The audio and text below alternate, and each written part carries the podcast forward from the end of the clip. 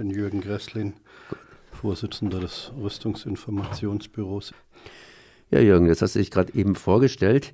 Das heißt, äh, du hast dich auch vorgestellt auf die Jahreshauptversammlung von Heckler und Koch, unserer großen kleinen Rüstungsschmiede. Kleine Rüstungsschmiede heißt nichts anderes, als dass die vor allen Dingen Kleinwaffen herstellen und das nicht nur für Deutschland, sondern für die Welt. Inzwischen ist Heckler und Koch auch wieder auf gutem Kurs, zumindest was die Aktionäre anbelangt. Ihre Meldung lautet, seit zwei Jahren haben sie Verluste gemacht, aber jetzt werden wieder irgendwie schwarze Zahlen geschrieben. Wie kommt das Ganze? Das heißt, Heckler und Koch kommt wieder auf die Füße und du bist praktisch Sprecher von Kleinaktionären, von den kritischen Kleinaktionären. Da bin ich mir noch nicht sicher, dass Heckler und Koch auf die Füße kommt. Das war jetzt erstmal die Propagandashow von Vorstand und Aufsichtsrat bei der Hauptversammlung am 12. Juli.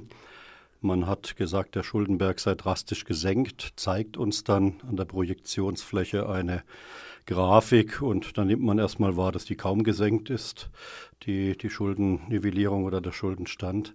Es ist nur aufgesplittet in Werte, wo Sie sagen, der eine Teil sei mehr abgesichert und der andere weniger. Aber das war irgendwie so Potemkinsche Dörfer aufbauen. Also die Zustände in der Firma sind sowohl was den Aktienkurs als auch was die Finanzen anbetrifft sehr desaströs. Äh, das aufgenommene Fremdkapital beläuft sich auf 231 Millionen Euro. Die Welt hatte recherchiert, dass wir von 381 Millionen Euro Gesamtverbindlichkeiten sprechen müssen. Der Aktienkurs sinkt und steigt nicht, sondern sinkt. Ähm, was jetzt für mich als kritischen Aktionär überhaupt kein Problem darstellt, sondern ich habe ja andere Dinge mit dem Unternehmen vor, als Mitbesitzer des Unternehmens. Ich habe ja immerhin als Großkapitalist zwei Aktien. Aber wir wollen Konversion, die Rüstungskonversion, also Umstellung auf eine sinnvolle zivile Fertigung. Und das ist mit Rüstung nicht zu holen, schon gar nicht, wenn man in einem Bereich tätig ist, der dank unserer Recherchen, dank Gesetzesverschärfungen immer weiter verschärft wird. Jetzt gehen wir mal richtig zu den Fragen ein. Ihr als kritische Aktionäre konntet auch Fragen stellen. Das heißt, äh, bei einer Jahreshauptversammlung könnt ihr nicht einfach vor die Tür gesetzt werden, sondern dürft auch ab und zu mal ein bisschen was fragen. Ihr habt insgesamt gesehen 125 Fragen gestellt, so zumindest die offizielle Zahl, die ich hier äh, vor mir habe. Und das Unternehmen hat doch tatsächlich auch geantwortet. Was für kritische Fragen, einfach mal ein paar Beispiele habt ihr da gestellt und äh, wie hat das Unternehmen darauf reagiert? Wie ausführlich wurden denn diese Fragen beantwortet? Wir können deshalb nicht vor die Tür gesetzt werden, weil wir Mitbesitzer des Unternehmens sind. Und rein vom Aktienrecht her macht es keinen Unterschied, ob du ein, zwei oder tausend oder zehntausend Aktien besitzt. Du hast das Recht, was ich getan habe, äh, die Nichtentlastung des Vorstands in einem Antrag zu fordern. Du hast das Recht, Fragen zu stellen. Wie du zu Recht sagst, hatten wir 120 Fragen gestellt von 125. Von 16 fragenden Aktionären waren 15 von uns die sich auch wiederholt zu Wort gemeldet haben, um die 120 Fragen auch wirklich unterzubringen. Und zum Kern deiner Frage, es ging um die Rüstungsexportpolitik von Heckler Koch. Wohin liefert Heckler Koch Waffen? Was passiert, wenn diese Waffen in Brasilien ankommen? Was passiert, wenn sie in Saudi-Arabien ankommen, der Vereinigten Arabischen Emiraten? Das sind alles Länder, die mit äh, Produkten von Heckler Koch oder Teile, Zubehör, wie auch immer, beliefert wurden im letzten Jahr, sprich im Geschäftsjahr 2018. Ja, und wir wurden da bei diesen Antworten darauf verfahren. Waren die ausführlich, waren die eher ausweichend, beziehungsweise äh, wie wurde das Ganze behandelt? Wenn man es positiv formulieren kann, äh, erstmal sind Sie auf unsere Forderung eingegangen, alle 120 Fragen nummeriert zu beantworten. Das hilft uns dabei, nachzuschauen, zu klären, ob die Fragen denn auch wirklich beantwortet sind, wenn man sie von 1 bis 120 durchgeht. Also so gesehen fand ich das fair, wie Sie vorgegangen sind. Äh, sicherlich haben Sie nicht alle Fragen in unserem Sinne beantwortet. Manchmal sagen Sie, es ist ein laufendes Verfahren. Beispielsweise die Verurteilung durch das Landgericht Stuttgart im Frühjahr 2019 aufgrund meiner Strafanzeige, wohlgemerkt vom Jahr 2010 wegen illegalen Waffenhandels mit Mexiko. Das ist jetzt erwiesen, das ist unstrittig. Unstrittig, dass der Firma Heckler Koch zum ersten Mal in ihrer fast 70-jährigen Firmengeschichte 28. Dezember 2019 werden sie 17 Jahre alt, in ihrer fast 70-jährigen Firmengeschichte definitiv illegal Waffen exportiert hat. Und da haben sie nicht geantwortet mit dem Hinweis darauf, dass sie in Revision gegangen sind und es ein laufendes Verfahren sei. Im Fall von Brasilien haben sie konkreter geantwortet, dass sie tatsächlich Kleinwaffen geliefert haben im Jahr 2018, was ich für eine Katastrophe halte, in doppeltem Sinne. Erstens, Brasilien ist ein schwerst menschenrechtsverletzendes Land, beziehungsweise eine Regierung an der Macht, die Menschenrechte mit Füßen tritt und mit Gewehrkugeln die Opposition beschießt und auch erschießt. Das Zweite ist, Sie haben damit zugegeben, auch mit dem Hinweis darauf, dass es weitere sieben, acht Länder gibt, ähm, in denen die grüne Länderstrategie, die Sie zwei Jahre zuvor noch so unter das Sonnenlicht gestellt haben, gesagt, wir liefern nur an die NATO, nur an NATO-Assoziierte und nur an EU-Staaten Kriegswaffen. Also das nur sehe ich mal in Anführungszeichen, das ist ja auch schlimm genug oft. Aber das war eine Begrenzung und jetzt fangen Sie an, das haben Sie auch eingestanden aufgrund unserer Fragen, dass Sie an Brasilien eben, Chile, Indien, Indonesien, Jordanien, Malaysia, Oman, Singapur und Südkorea Kriegswaffen geliefert haben in diesem Jahr.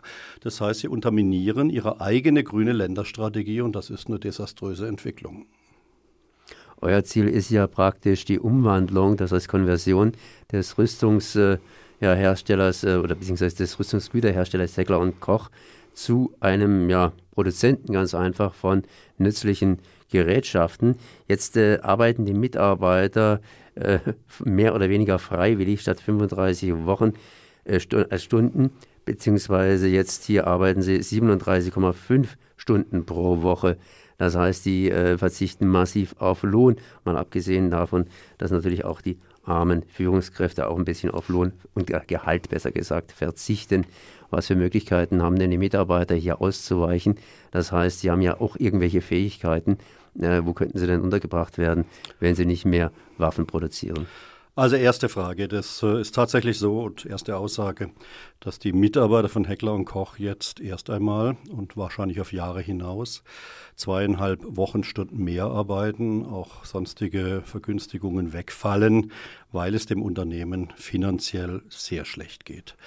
Das ist eine Entscheidung, die in der Belegschaft mit ganz knapper Mehrheit gefasst wurde, einen Riesenärger in der Belegschaft erzeugt hat, was die Geschäftsführung verweigert hat, so darzustellen.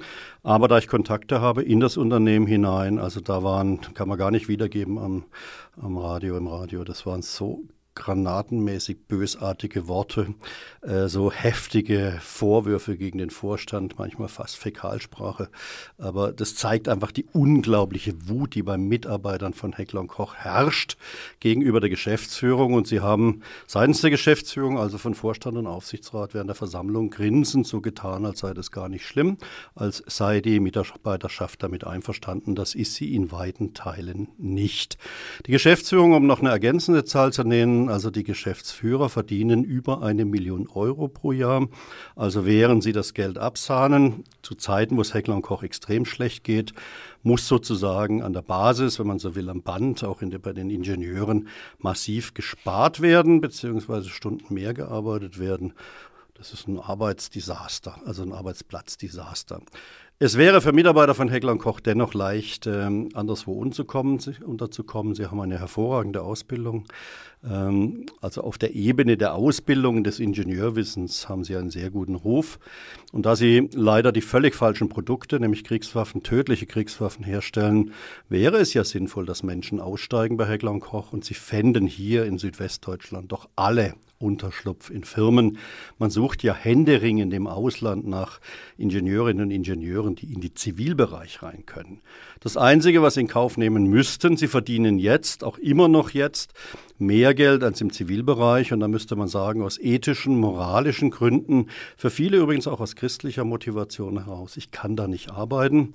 Ich sage das deshalb, weil alle acht Whistleblower, mit denen ich in Kontakt stehe, auch mit anderen Firmen, haben dann im Gespräch gezeigt, dass sie aus christlicher Motivation heraus mir Unterlagen geben, mir Fotos geben, mir Verträge geben und sagen, ich halte es nicht mehr aus, dass mein Unternehmen, Heckler Koch 2010 Mexiko, also die Vorgänge liefen 2003 bis 2006 und Folgejahre, ähm, und Six Sauer, immense Zahl, 38.000 Pistolen illegal nach Kolumbien geliefert. All diese Whistleblower haben gesagt, aus christlichen Gründen halte ich es nicht aus. Und dann fände ich, und da finde ich deine Fragestellung zielt auch genau in die richtige Richtung, ist unheimlich gut, wenn Sie nicht nur sagen würden, Sie packen aus mir gegenüber, inkognito, sondern wenn Sie das Unternehmen verlassen würden, was viele auch getan haben, aber nicht alle, äh, das jeweilige Unternehmen verlassen würden und sagen, ich gehe in den Zivilbereich, weil das ist was Sinnvolles. Jetzt Energiewende zu unterstützen durch mein Ingenieur-Know-how, Know Wind, Wasser, Sonne, neues technisches Gerät herzustellen, innovative Produkte herzustellen. Denken wir an die demografische Entwicklung, die Überalterung der Gesellschaft. Wir brauchen im medizintechnischen Bereich äh, viele, viele neue Gerätschaften und überhaupt die ganze Umwelttechnik. Es gibt so einen Bedarf in Deutschland für gut ausgebildete Ingenieurinnen und Ingenieure. Und da müsste man bei Heckler Koch einfach sagen als Mitarbeiter, ich höre jetzt auf.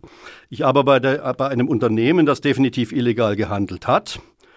Ähm, weitere Dinge werden kommen, da will ich mich jetzt mal noch sehr vage halten. Aber es ist so, dass Heckler Koch zu den Unternehmen zählt, die in den letzten Jahren und Jahrzehnten moralisch schwerst verwerflich legal und illegal Kriegswaffen in Krisen- und Kriegsgebiete geliefert haben, für den Tod von mehr als zwei Millionen Menschen verantwortlich ist. Und ich habe ja so viele Reisen unternommen auf den Spuren des Einsatzes von Heckler- und Kochwaffen. Geschätzt sechs, sieben Millionen Menschen, die leben, traumatisiert sind, denen Gliedmaße fehlen, die Munitionsreste im Körper tragen, aber keine Ärztinnen und Ärzte da sind. Hey, wer bei diesem Unternehmen arbeitet, der muss ich sagen, ich, ich kann es moralisch nicht verantworten, dort zu arbeiten. Ich muss das Unternehmen verlassen und dann eben bitteschön in den nachhaltigen zivilen Bereich bei einer anderen Firma gehen aber verdient immer noch eine Menge Geld, auch wenn er auf zwei Stunden, zweieinhalb Stunden hier entsprechend verzichtet, im Gegensatz zum zivilen Bereich. Das ist es, der Mammon macht's. Aber ich finde, das müssen wir doch uns alle im Leben fragen, wofür bist du da? Was ist dein Lebenszweck?